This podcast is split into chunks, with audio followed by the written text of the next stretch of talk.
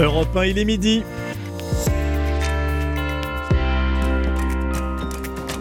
Europe 1 midi. Romain Desarbres. Europe 1 midi. Bonjour à tous et bienvenue dans Europe 1 midi, votre grand rendez-vous d'information de la mi-journée sur Europe 1. Emmanuel Macron veut un geste de la part des pétroliers, un geste sur le prix du litre de diesel. Que lui répond Total On verra ça dans Europe 1 Midi dans un instant avec Baptiste Morin. On sera également avec Pierre Chasseret de 40 millions d'automobilistes et avec vous au 39 21. Est-ce qu'il faut une nouvelle aide? Vous appelez et vous passez à l'antenne. Le discours à Moscou de Vladimir Poutine ce matin. Vladimir Poutine qui estime que les Occidentaux veulent en finir avec la Russie. En Ukraine, dit-il, il est impossible de battre la Russie. Vous entendrez le président russe. William Molinier sera avec nous en studio. Et puis on sera en direct à midi 20 avec Nicolas Tenzer, l'un des plus grands spécialistes de la Russie. Le surpoids. Un Français sur deux est désormais concerné par le surpoids, que ce soit le surpoids ou l'obésité, selon une étude de l'INSERM et du CHU de Montpellier.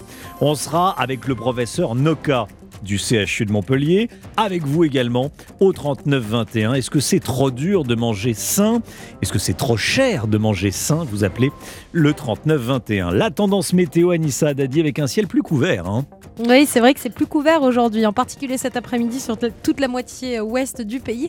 Je préfère vous prévenir pour vous préparer psychologiquement, Romain. C'est aujourd'hui la dernière belle journée. Demain, on se dirige vers un ciel beaucoup plus couvert avec le retour de, petites averses. Bon, les températures restent très douces hein, cet après-midi. Nous voilà prévenus, Anissa Dadi. À tout à l'heure pour la météo complète.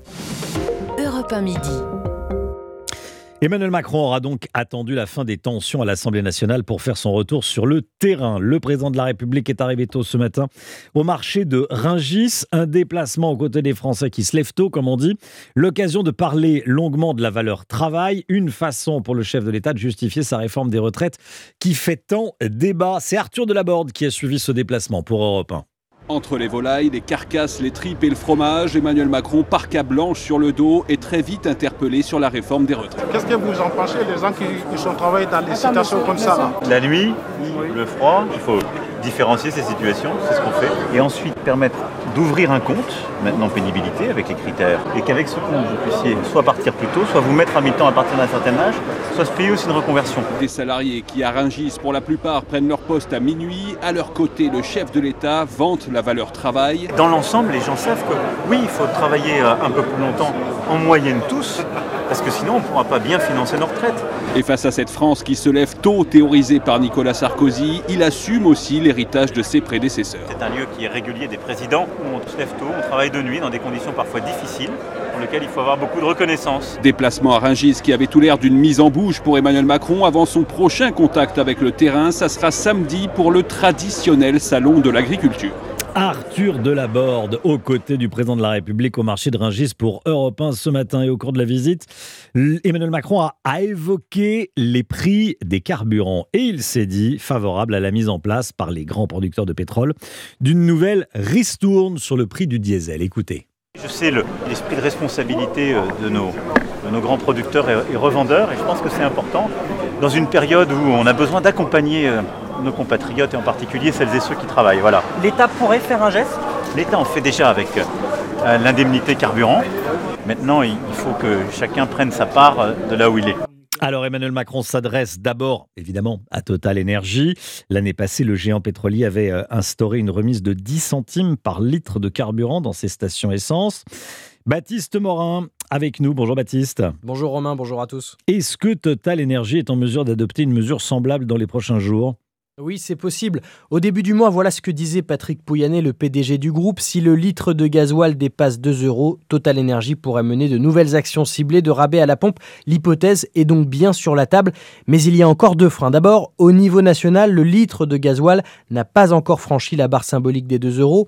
Et puis, d'après les informations d'Europe 1, Total Energy s'est fixé une deuxième condition au déploiement d'une nouvelle remise que le climat social soit apaisé. Car à l'automne dernier, les grèves dans les raffineries Total Energy et les pénuries de carburant ont empêché les automobilistes de faire le plein et donc de profiter de la remise. On sait maintenant que Total avait prévu un budget plus large que les 550 millions d'euros que la remise à la pompe lui a finalement coûté. Or, Pour l'instant, les raffineries sont partie prenante des mouvements de grève contre la réforme des retraites. Merci beaucoup Baptiste. Est-ce qu'il faut une nouvelle ristourne sur le prix du gasoil et plus généralement sur le prix de l'essence? Vous appelez le 3921 et on en parle ensemble. On sera également à partir de midi et demi avec Pierre Chasseret, délégué général de 40 millions d'automobilistes. Europe 1 midi. Midi 13h. Romain Desarbres. Il y a un an, quasiment jour pour jour, Vladimir Poutine déclenchait l'offensive russe en Ukraine. Depuis, ce sont environ 19 000 civils qui ont été tués, chiffre du Haut Commissariat de l'ONU aux droits de l'homme. Et l'horreur de la guerre n'est pas prête de s'arrêter. C'est en tout cas ce qu'a martelé le président russe ce matin dans son discours sur l'état de la nation à Moscou. L'élite occidentale ne cache pas ses objectifs d'infliger une défaite stratégique à la Russie. Qu'est-ce que ça signifie? Ça signifie mettre fin à notre pays. C'est-à-dire qu'un conflit local doit entrer dans une phase d'affrontement mondial. Nous comprenons tout ça. Et nous réagirons face à cela, car il en va de l'existence même de notre pays. Ils ne se rendent pas compte que sur le champ de bataille, il est impossible de battre la Russie. Voici les mots de Vladimir Poutine. Hein. C'était ce matin, lors de son discours sur l'état de la nation russe. William Molinier avec nous, spécialiste des questions de défense à la rédaction d'Europe 1. Bonjour William. Bonjour Romain. Qu'est-ce qu'il faut retenir de cette nouvelle prise de parole très, très offensive hein, de, de, Vladimir Poutine? Eh bien Romain, sur la forme, un discours d'une heure vingt, un tiers consacré à l'Ukraine, deux tiers sur la situation économique et la résilience de la société civile russe. D'abord donc une violente charge contre l'Occident qui voudrait en finir avec Moscou. On a eu le droit vous l'avez entendu, au traditionnel narratif selon lequel l'Occident se serait apprêté il y a un an à attaquer la Russie, laquelle n'aurait eu aucune autre solution que d'envahir l'Ukraine pour se défendre. Le chef du Kremlin a rendu hommage aux combattants, aux patriotes sur le champ de bataille. Il a annoncé la création d'un fonds de soutien aux familles de militaires et davantage de permissions pour les soldats qui auront désormais le droit de rentrer chez eux pendant 14 jours par tranche de 6 mois. Annonce faite à un moment où Vladimir Poutine a besoin du soutien militaire avec une nouvelle conscription attendue dans les prochaines semaines. Vient ensuite un long propos sur la situation économique du pays. Selon lui, le marché russe a résisté aux sanctions. Les finances, l'agriculture, l'industrie se porteraient mieux qu'avant la pandémie. Guerre militaire, guerre économique, mais guerre civilisationnelle aussi, puisqu'il accuse l'Occident d'avoir fait de la pédophilie, je cite, la norme, avec des prêtres obligés, dit-il, euh, de bénir les mariages entre homosexuels. Euh, discours finalement assez attendu, pas d'annonce de nouvelles manœuvres militaires, si ce n'est que la Russie va suspendre sa participation à l'accord conclu avec les États-Unis sur le désarmement nucléaire et euh, le repositionnement stratégique est clairement assumé vers l'Asie. Désormais, les nouvelles routes commerciales de Moscou sont, ceux, sont celles qui partent vers l'Inde, le Pakistan, la Chine et l'Asie du Sud-Est. William Molinier, merci beaucoup William. Hein. Vladimir Poutine, vous l'avez dit William à l'instant, euh, annonce que la Russie suspend sa participation à l'accord New Start sur le désarmement nucléaire. Euh, on va en parler, continuer à en parler avec euh, l'invité d'Europe 1 Midi, Nicolas Tenzer, qui sera avec nous à midi 20. Cette journée sera marquée par ce premier moment fort que l'on vient d'évoquer, mais aussi par un discours très attendu de Joe Biden à Varsovie. Il aura lieu dans l'après-midi, comme un air de guerre froide Vladimir Poutine le matin, Joe Biden l'après-midi. La Pologne, c'est le flanc est de l'OTAN et c'est surtout un territoire déterminant pour l'envoi de l'aide militaire occidentale à l'armée ukrainienne. La Pologne est aussi en première ligne pour l'accueil des réfugiés ukrainiens.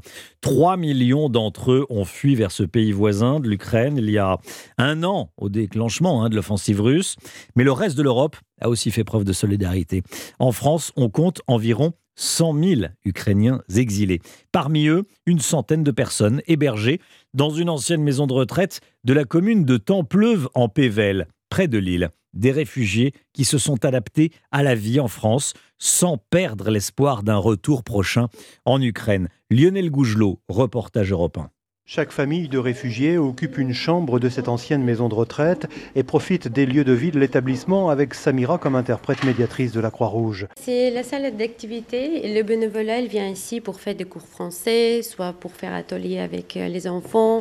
Des enfants dont certains, comme Oscar, 11 ans, sont scolarisés dans la commune depuis la rentrée de septembre dernier. J'aime bien mathématiques, sport. Euh, je joue avec euh, ma classe. Je regarde vidéo. Et tous les jours, c'est aux heures des repas que les familles se retrouvent dans la grande salle à manger. Un moment de partage et de convivialité qu'apprécie Katrina. À côté d'elle, Olga a le sourire.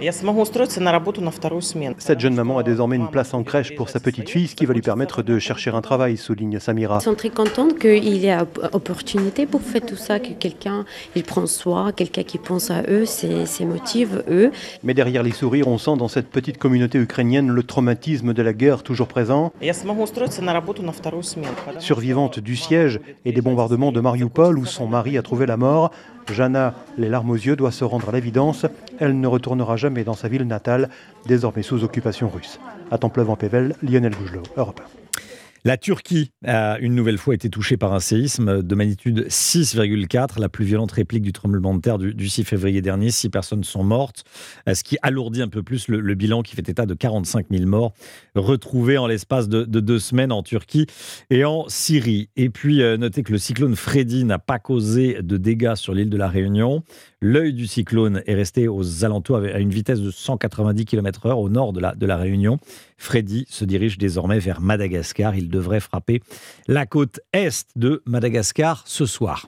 Il est midi 11. Restez bien avec nous. Dans un instant, la sécheresse. On se dirige vers une sécheresse historique en France. On voit ça avec Nina Droff. À tout de suite.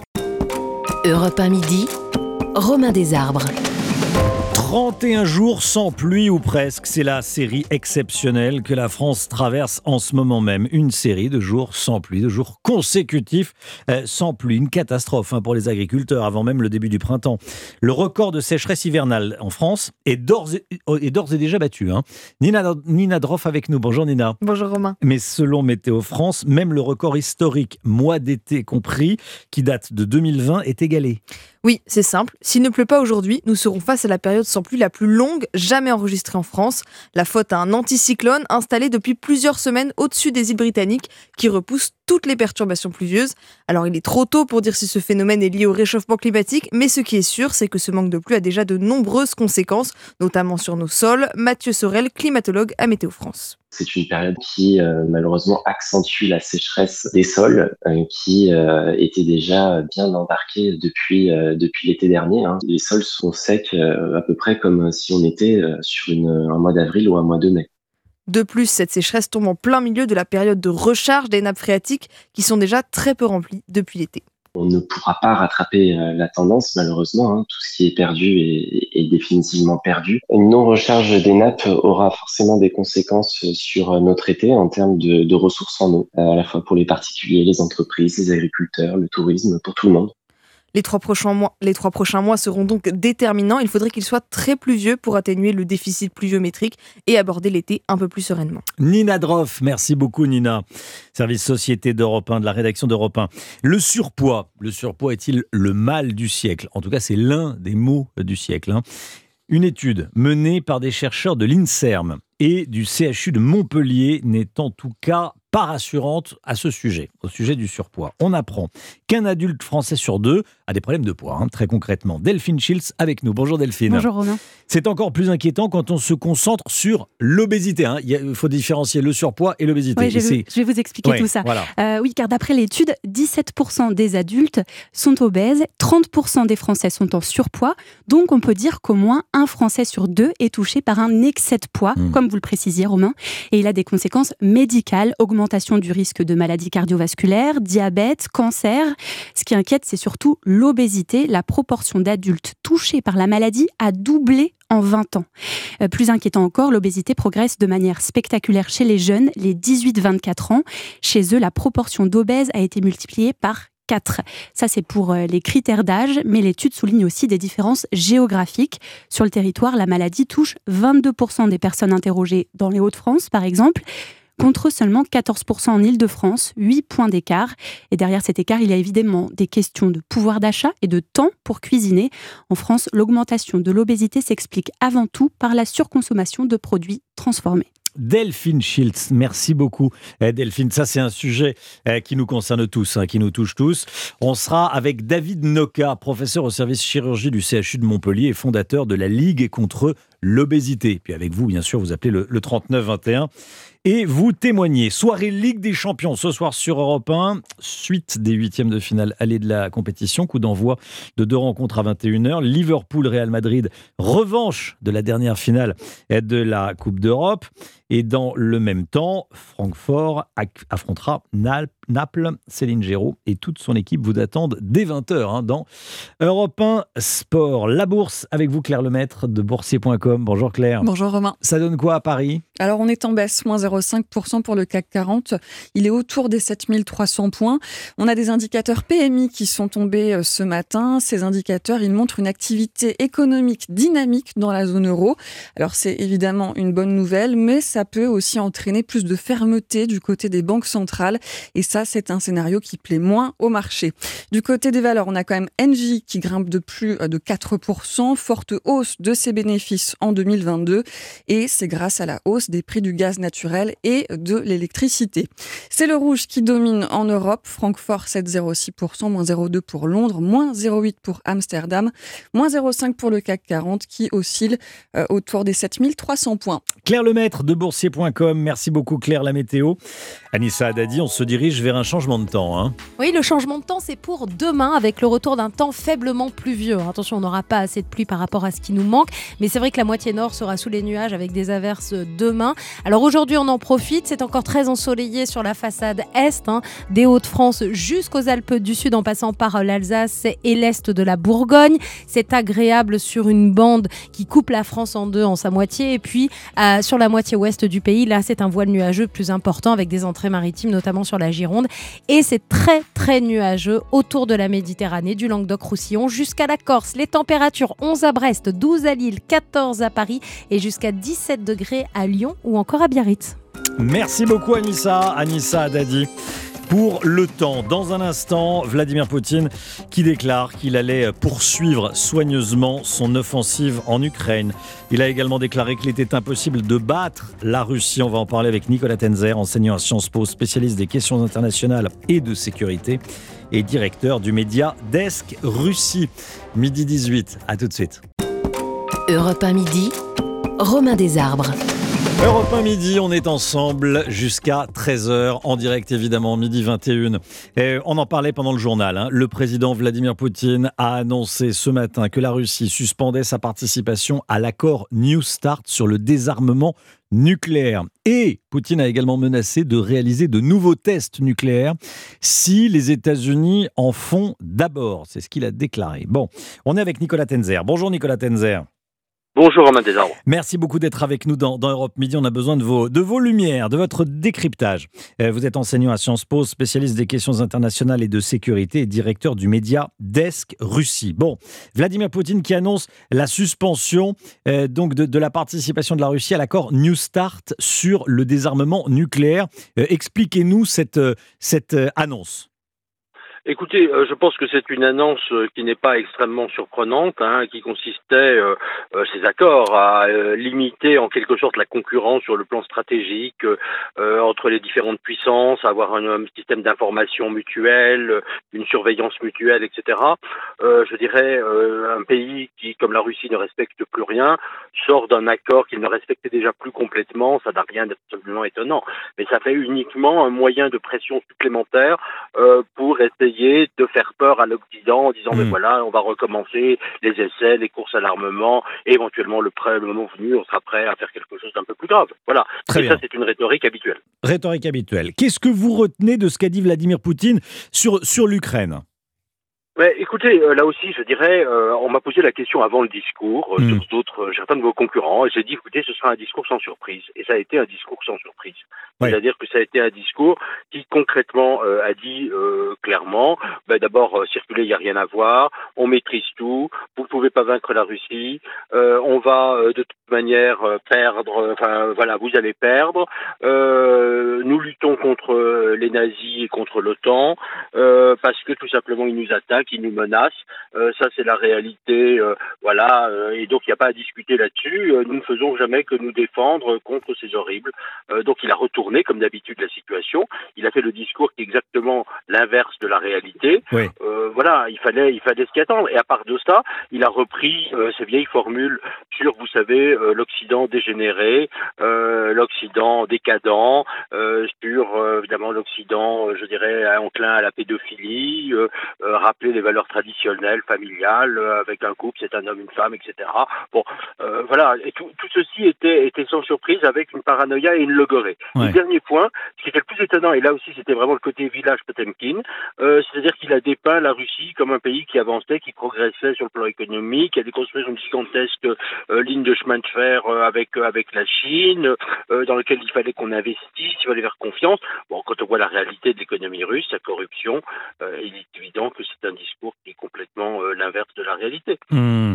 Euh, sur la guerre elle-même, quand il accuse l'Occident de vouloir en finir avec la Russie, c'est un argument qui, qui frappe les Russes. Et qu'est-ce qu'il veut, qu'est-ce qu'il veut dire par là? L'Occident ne veut pas en finir avec la Russie Bien sûr, euh, d'ailleurs de ce point de vue-là, je dirais, Emmanuel Macron lui-même a été parfaitement clair l'autre jour. Il a dit de toute manière, euh, voilà, il ne s'agit pas de, de, de, faire effondrer la Russie, de, de l'attaquer, de la démanteler. Euh, je veux dire, on va pas faire avec Moscou en 2023 ce qu'on a fait avec Berlin en 1945. Il ne s'agit pas d'occuper Moscou. Personne ne le veut, personne ne le propose. Je dirais, ce n'est pas le sujet. Et donc lui, effectivement, il vise à mobiliser sa population, d'où d'ailleurs la militarisation des écoles, de l'ensemble des établissements, des enfants, ce discours agressif, tout simplement, parce qu'il se dépeint toujours comme l'agressé. Donc il a repris aussi le terme classique de la russophobie, qui est le terme de, réutilisé après par tous les propagandistes, euh, contre tous ceux qui critiquent le régime. Mais la réalité, c'est évidemment la guerre d'agression, la guerre d'extermination même qu'il a lancée contre le peuple ukrainien et le malheur qu'il fait pour son propre peuple, oui, qui est incapable de se développer. C'est ça aussi la réalité. Alors le problème, c'est que les gens, je pense que la plupart ne le croient pas, mais sauf qu'ils se disent, mais on ne peut rien faire on est résigné, il n'y a pas d'alternative. Nous avons vécu 97 ans sous l'oppression, d'abord sous le communisme, maintenant sous Poutine. Finalement, nous ne pouvons rien faire. Et c'est ça qui est dramatique pour le peuple russe. Est-ce que Joe Biden, depuis Varsovie cet après-midi, va lui répondre? Écoutez, je ne pense pas que Joe Biden prenne la peine de lui répondre. Il va ah au contraire rappeler, euh, voilà, va rappeler effectivement la réalité des faits, comme il l'a toujours fait. Et lui aussi, il va, il va répéter. Je ne pense pas non plus que Joe Biden dise des choses nouvelles, parce que de toute manière, il ne peut pas le dire, pas plus qu'aucun dirigeant du monde, ni Macron, ni Scholz, ni un autre. Bah, il va répéter tout simplement que la Russie est l'agresseur et que l'Ukraine est l'agressée et qu'il faut se mettre euh, dans le soutien euh, total avec l'agressé, bien hmm. sûr, et répondre à l'agresseur, aller jusqu'au bout, quoi qu'il en coûte, comme on dit en anglais, whatever it takes. Euh, dans le soutien, euh, dans le soutien à l'Ukraine. Voilà, et il n'y a pas d'autre choix. Nicolas Tenzer, euh, une dernière question. on parlait de la date du 24 pour une prochaine offensive massive terrestre russe. quelles sont vos dernières informations? Écoutez, d'abord, premièrement, on n'en sait rien. Euh, je ne conseille pas l'état-major russe, vous le savez, malgré tout. Et donc, euh, voilà. Et donc, euh, voilà. Ça, donc, non, donc, non, je, n'en sais rien. Ça fait partie des possibilités. La réalité, c'est que ces deux choses, elle est double. D'une part, effectivement, il y a une puissance de feu russe qui demeure, hmm. même si elle est moins forte elle existe, c'est-à-dire qu'elle peut faire du dégât. Deuxièmement, la Russie n'a pas les moyens de reconquérir toute l'Ukraine, de lancer non plus une offensive majeure. Voilà. Donc on peut penser à des nouvelles attaques, il y en a déjà eu, il y en aura. Combinaison missiles, évidemment contre les populations civiles, 97% des missiles avaient touché d'ailleurs des cibles civiles depuis le début de la guerre. Et puis évidemment combinaison de l'artillerie contre les forces armées. Euh, voilà, euh, et ça on peut s'y attendre. Est-ce que c'est le 24 Est-ce que ça va être la veille? Ça va être le lendemain? On n'en sait rien. Voilà, c'est vrai que Poutine va essayer euh, d'exploiter une sorte de fenêtre de vulnérabilité qui est maintenant avant que les nouvelles armes occidentales n'arrivent à l'Ukraine. Merci beaucoup Nicolas Tenzer, merci d'avoir été avec nous euh, en direct dans Europe 1 Midi, enseignant à Sciences Po, spécialiste des questions internationales et de sécurité, directeur du média Desk Russie, midi 28 sur Europe 1. Dans un instant, on va parler du prix de l'essence. On sera avec Pierre Chasseret, on sera avec vous au 39-21. Vous avez entendu Emmanuel Macron euh, qui va demander, qui demande en clair à Total hein, de faire un geste notamment pour le diesel. Est-ce qu'il faut faire un geste uniquement pour le diesel ou pour tous les, euh, pour tous les, carburants? Qu'en pensez-vous? Vous appelez le 3921. À tout de suite. Europe 1 midi. Romain Desarbres. 12h31, on est bien ensemble dans Europe 1, dans Europe 1 midi, sur Europe 1, voilà. C'est le flash avec Émilie Dez. Dans un instant, on va parler du prix de l'essence. Est-ce qu'il faut une nouvelle aide pour abaisser le prix du diesel? Emmanuel Macron demande aux pétroliers de faire un geste. Hein. C'est pas le gouvernement qui va faire un geste, il demande aux pétroliers de faire un geste. On va en parler avec euh, Pierre Chasseret de 40 millions d'automobilistes et avec vous au 39 21.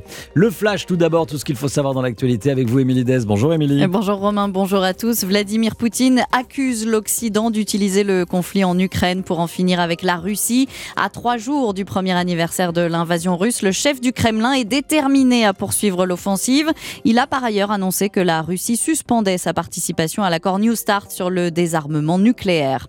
Le Kremlin qui dit suivre avec attention la visite de Joe Biden en Pologne. Après Kiev hier, le président américain est à Varsovie. Il doit s'exprimer en fin d'après-midi. Emmanuel Macron défend sa réforme des retraites. Le chef de l'État dit assumer une vérité qui fâche. Oui, il va falloir travailler plus longtemps pour préserver le système actuel depuis le marché de Ringis. Emmanuel Macron a aussi annoncé qu'il aimerait un nouveau geste sur le diesel. Il en appelle à la responsabilité des grands producteurs comme Total. Le procès en appel de Nicolas Zepeda, le Chilien, est rejugé pour l'assassinat de son ex-petite amie. Il a récusé son avocat. Ce sont donc deux commises d'office qui assurent sa défense. Nicolas Zepeda a été condamné en première instance à 28 ans de réclusion criminelle. Il n'a pas plu en France depuis 31 jours. Un épisode de sécheresse qui égale le précédent record de 2020 selon Météo France. Un record qui compromet le rétablissement des nappes phréatiques. Et puis le foot, huitième de finale allée de la Ligue des Champions. Liverpool reçoit le Real Madrid, réédition de la finale de juin dernier au Stade de France. Liverpool-Real Madrid, c'est à suivre dès 20h dans Europe 1 Sport. Merci beaucoup Émilie, on vous retrouve dans une demi-heure à 13h. À tout à l'heure. À tout à l'heure. Europe 1 midi. Midi, 13h, Romain Desarbres. Emmanuel Macron a dit ce matin, alors qu'il était en déplacement à Rungis, qu'il allait essayer de faire faire un petit geste diesel. Bon, traduisons. Ça veut dire demander à Total de faire un geste sur le prix du litre de diesel. On est avec Pierre Chasseret de 40 millions d'automobilistes. Bonjour Pierre. Bonjour Romain Desarbres. Délégué général de 40 millions d'automobilistes. Bon, ce petit geste pour le prix du litre de diesel, vous le, vous le réclamez? Bah, c'est une évidence. Après, Hmm. je pense qu'on est dans le lapsus. Hein. Lorsqu'Emmanuel Macron parle de gestes sur le diesel et qu'il en oublie le samplon, bien évidemment, je pense que le geste que demande le président de la République, il concerne tous les carburants. Du moins, je l'espère. Sinon, il y a quand même quelque chose qui paraît totalement incohérent. Les prix des carburants sont aussi insoutenables que l'on roule au diesel ou à l'essence pour les automobilistes. En revanche, sur le côté, euh, il faut que les entreprises prennent leurs responsabilités. Bon, très bien. Sauf qu'il faut quand même rappeler que dans les prix des carburants, euh, ce, celui qui est le plus grand bénéficiaire et qui finalement ne fait rien, c'est bien l'État en ce moment, pour bien comprendre, sur un prix à 2 euros le litre, à peu près, on a 1,10 euro de taxes qui partent à l'État. Ah oui. Voilà, 1,10€ qui partent à l'État. Donc on comprend bien dans ce schéma, c'est ce qui fait d'ailleurs la différence avec nos voisins européens, que l'on aille euh, en Allemagne, en Espagne, au Portugal, dans tous les pays limitrophes, on s'aperçoit bien que la France n'est plus compétitive à l'échelle européenne puisque nos prix des carburants sont beaucoup trop élevés et qu'il va falloir, quoi qu'il arrive, que l'État, et je pense que c'est inéluctable avant la fin du mandat d'Emmanuel Macron, il va falloir réviser le système de fiscalité sur les carburants. C'est ce qu'a notamment fait l'Espagne bien avant, qui a su anticiper l'augmentation euh, du prix du baril ces dernières années. Oui. Vous dites qu'en clair que c'est un problème structurel. Sur 2 euros euh, qu'on paye à, à la pompe, le, le litre, 1,10 euro va à l'État. hein. 1 euro, 1 euro 10 part directement à l'État, Ouais. donc c'est bien là que se situe le différentiel qui Mm. fait qu'avec beaucoup de nos voisins européens, on a 20 centimes en gros de moyenne de trop par rapport à ce que payent nos voisins européens. Oui. Je rappelle plus, c'est qu'on est à- à bientôt aux Jeux Olympiques, mais la France bénéficie d'une médaille de bronze dont on n'a pas à se glorifier. On est entre la troisième et la cinquième place européenne des pays qui taxent le plus les carburants. Or, le problème, taxer les carburants, c'est enlever du pouvoir rouler. Enlever du pouvoir aller, rouler, c'est aussi enlever du pouvoir d'achat. Et dans une mécanique comme en ce moment, où on est pris dans une mécanique d'inflation et de manque de pouvoir d'achat, la bonne solution serait de revoir très vite la fiscalité pour tous et non sur des mesures ciblées. On le voit bien, la fameuse aide gouvernementale disponible sur le site du gouvernement pour un quart des Français ne fonctionne pas parce que justement, elle n'est pas, elle n'est pas universelle, elle n'est pas pour tout le monde. Le prix du litre de diesel est actuellement en moyenne autour d'un euro 85. C'est moins cher que le, que le samplon, hein ça, reste légèrement moins cher, mais c'est surtout moins cher à l'usage. Il faut savoir qu'à motorisation équivalente en termes de puissance, une motorisation diesel économise 20% de carburant par rapport à une essence. Donc il reste même à tarif équivalent, une motorisation diesel reste économiquement plus intéressante tout de même à l'usage en termes de coûts sur les carburants. Oui, oui, oui. Euh, pourquoi Emmanuel Macron parle que du, du diesel? Ce que vous disiez, c'est, vous pensez que c'est un lapsus? je l'espère, parce que sinon c'est grave. Je pense que quand il... On est sur un, schéma actuellement où il fallait ce matin, lors du déplacement à Rungis du président de la République, mhm. euh, surfer sur le mouvement du travail, montrer que le président s'occupait de ceux qui travaillent. D'ailleurs, c'est pas pour rien qu'il assimilait son déplacement aussi à beaucoup de messages sur l'explication euh, du, du, système de, des retraites. Pourquoi c'est important, la mécanique travail? C'est parce que la voiture, c'est 80% de nos déplacements aujourd'hui en France et c'est surtout le premier mode de déplacement des Français en règle générale pour se rendre sur leur lieu de travail. Il est donc véritablement urgent d'agir parce qu'à plus de 2 euros le litre, on est en train d'avoir des conséquences qui sont dramatiques sur le budget des ménages. Ce sont des dépenses qui viennent en augmentation par rapport à ce qui n'était pas mmh. prévu. C'est la pire des inflations, c'est celle qui touche votre mobilité et personne n'avait anticipé pour revenir à ce qui se passait pendant le Covid, on est quasiment à une augmentation de près de 80-90 centimes. C'est colossal par litre sur le budget des ménages. Quand on ramène ça au nombre de, au nombre de, de, litres de carburant que l'on met chaque année, bah, c'est plus d'un mois de salaire qui part pour les Français. William est avec nous. William, bonjour. Bonjour. Vous êtes chef d'entreprise en Haute-Loire. Merci d'avoir appelé le. Pas exactement. Ah, c'est pas exactement ça? Si, si, exactement, ah, monsieur. Ah, c'est exactement. Très bien. Euh, vous avez appelé le, standard d'Europe 1, le standard d'Europe 1 midi au 39-21. Vous nous dites, euh, l'État ferait bien de s'appliquer à lui-même ce qu'il demande à, à Total, en clair. Hein. Exactement. bon. Mais exactement. Ben exactement, en fait, parce que si, si vous voulez, bon, ben, c'est vrai que c'est des entreprises qui font des super profits. Certes, euh, il y a de l'argent euh, entre guillemets qui coule à flot avec euh, avec avec ce marché de l'essence, du gasoil, du pétrole. Mais mais ce qu'il y a, c'est qu'il faut pas oublier quand même que l'État prend 64% de taxes Hmm. quand même sur un litre d'essence. Donc avant de demander aux entreprises de faire des efforts, il faudrait quand même que, que l'État euh, se regarde quoi. Hein. avant d'enlever la petite brindille qu'il y a dans l'œil du voisin, faut enlever la poutre qu'il y a dans le sien. Et eh oui, Vous voyez ce que je veux dire? L'évangile s'applique également euh, au prix de l'essence. Hein. non, mais exactement, monsieur, vous avez raison. Et dans tous les domaines, dans tous les domaines, on a une petite structure, on fait des heures pas possibles, on se fait taxer de tous les côtés, de tous les côtés. Ça va qu'on est passionné et qu'on a un boulot passionnant, parce que sinon, ça ferait longtemps qu'on aurait jeté l'éponge. Vous voyez ce que je veux dire? Je vois tout à fait. Euh, par exemple, monsieur, euh, euh, prenez, prenez un salarié. Hmm. un salarié, par exemple, coûte 80 000 euros à une entreprise, d'accord, à l'année. D'accord? Moins les charges, il va, il va recevoir au bas mot 40 000 euros. D'accord? Oui.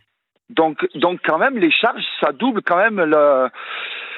Ça 80, double la 80 000 euros, le coût d'un salarié pour, un, pour une entreprise. Vous le payez combien, votre, votre salarié, pour qu'il vous coûte 80 000 euros? exemple. Non, non, mais, c'est un exemple.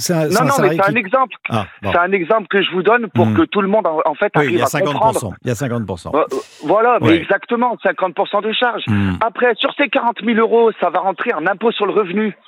D'accord Donc il va y avoir, la personne va donner au bas mot, allez, 25% euh, d'impôt sur le revenu. Il lui restera plus que 30 000 euros. Vous, vous êtes euh, patron et en plus de, ça, oui.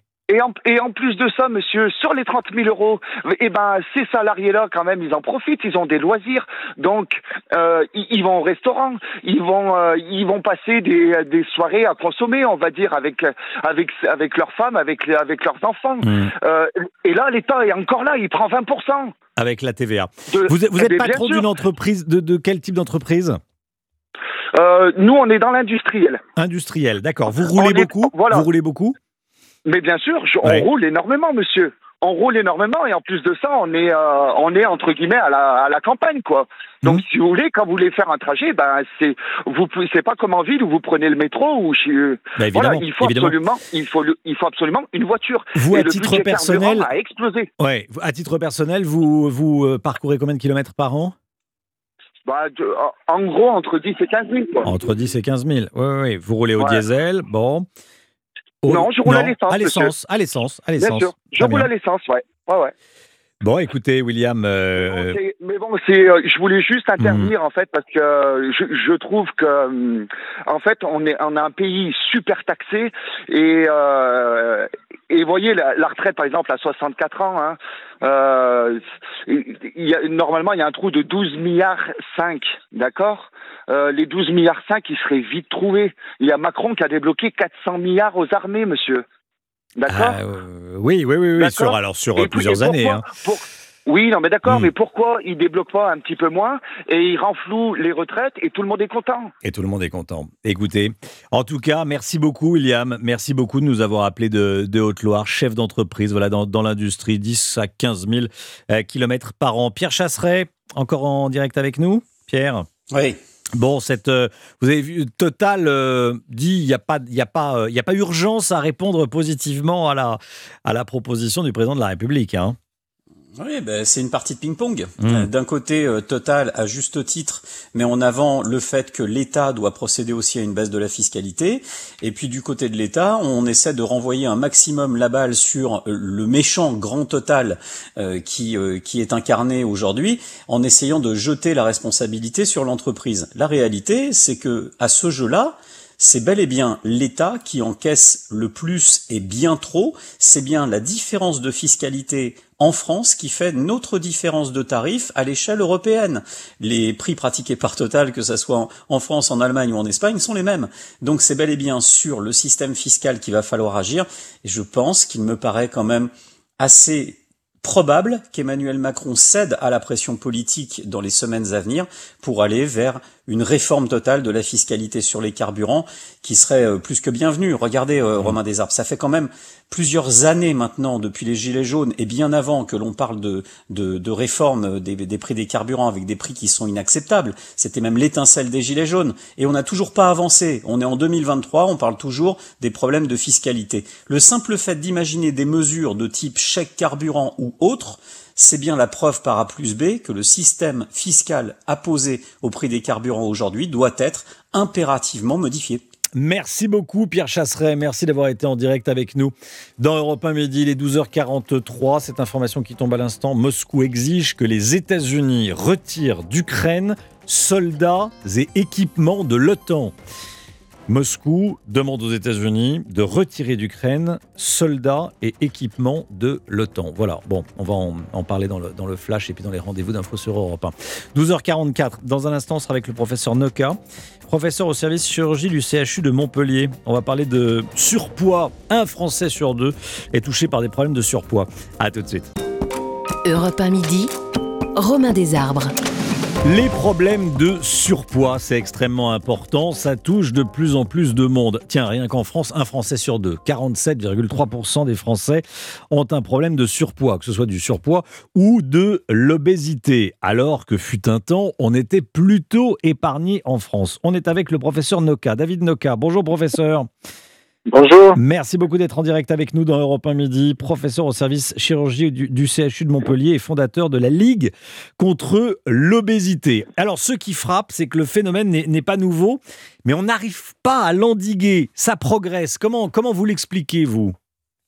Ben, c'est difficile. Hein. Tout ce qui est prévention dans les maladies chroniques, euh, notamment contre l'obésité, est difficile à mettre en place parce qu'il y a une évolution socio-économique qui est euh, négative. On sait qu'il y a une corrélation entre le poids et euh, la prise de poids et, les revenus socio-économiques. Moins on a d'argent et plus on va être susceptible de développer une obésité. Donc, l'évolution de notre société aussi au niveau de, du mode de vie, au niveau de la sédentarité, est, pas en faveur d'une mmh. amélioration. 50% des ouvriers sont touchés.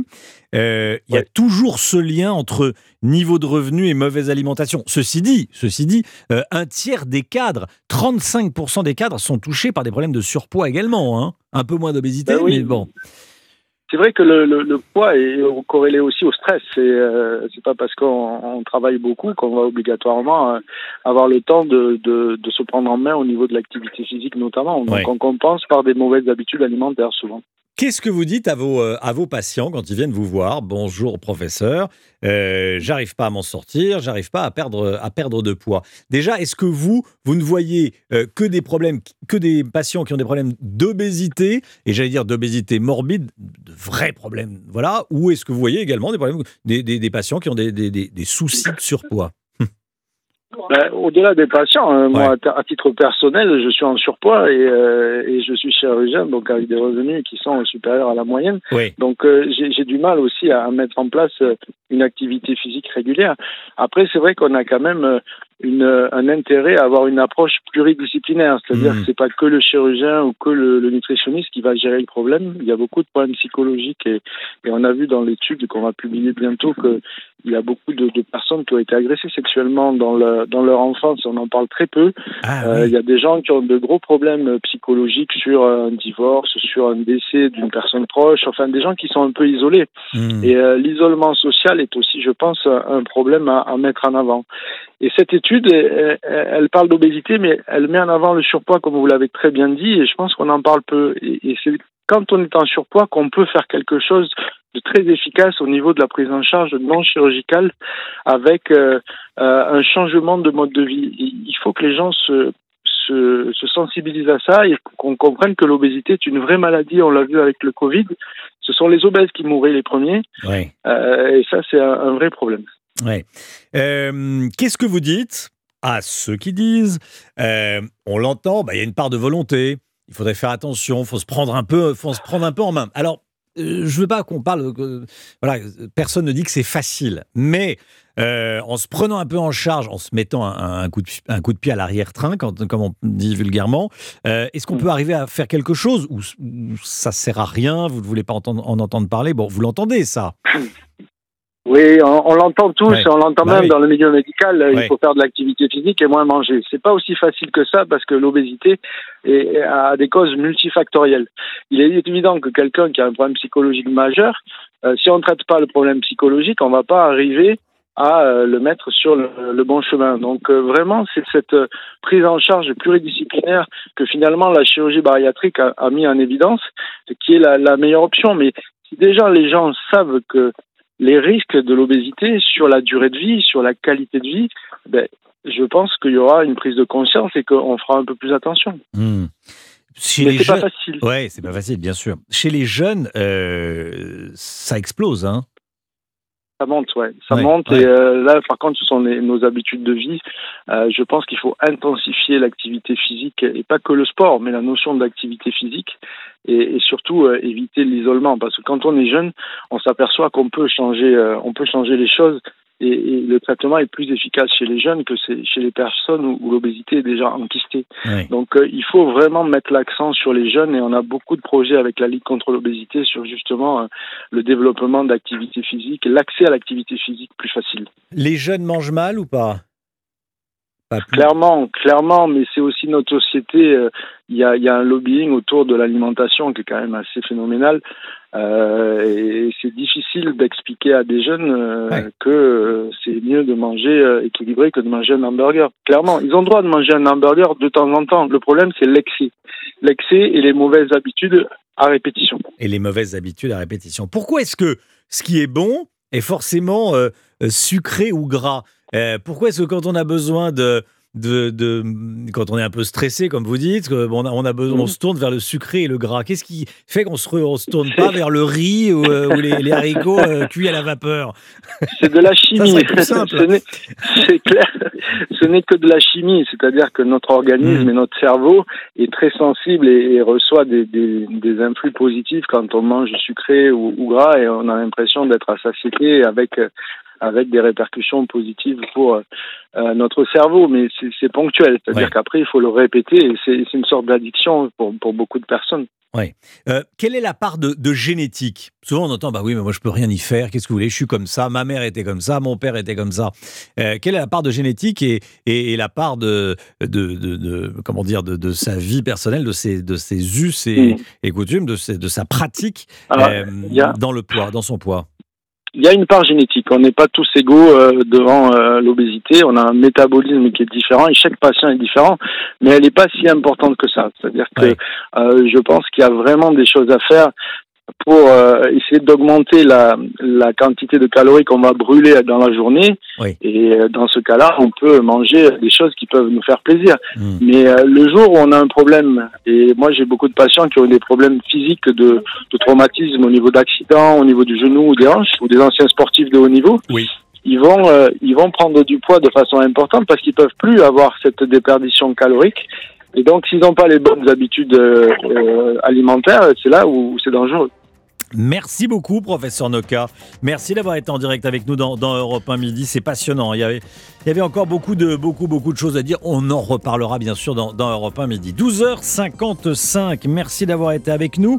Les rendez-vous Europe 1. Tiens, ce soir, Europe 1 Sport, 20h, 23h. Liverpool, Real Madrid en huitième de finale de la Ligue des Champions, commenté par Colin Abgral et Marc Libra.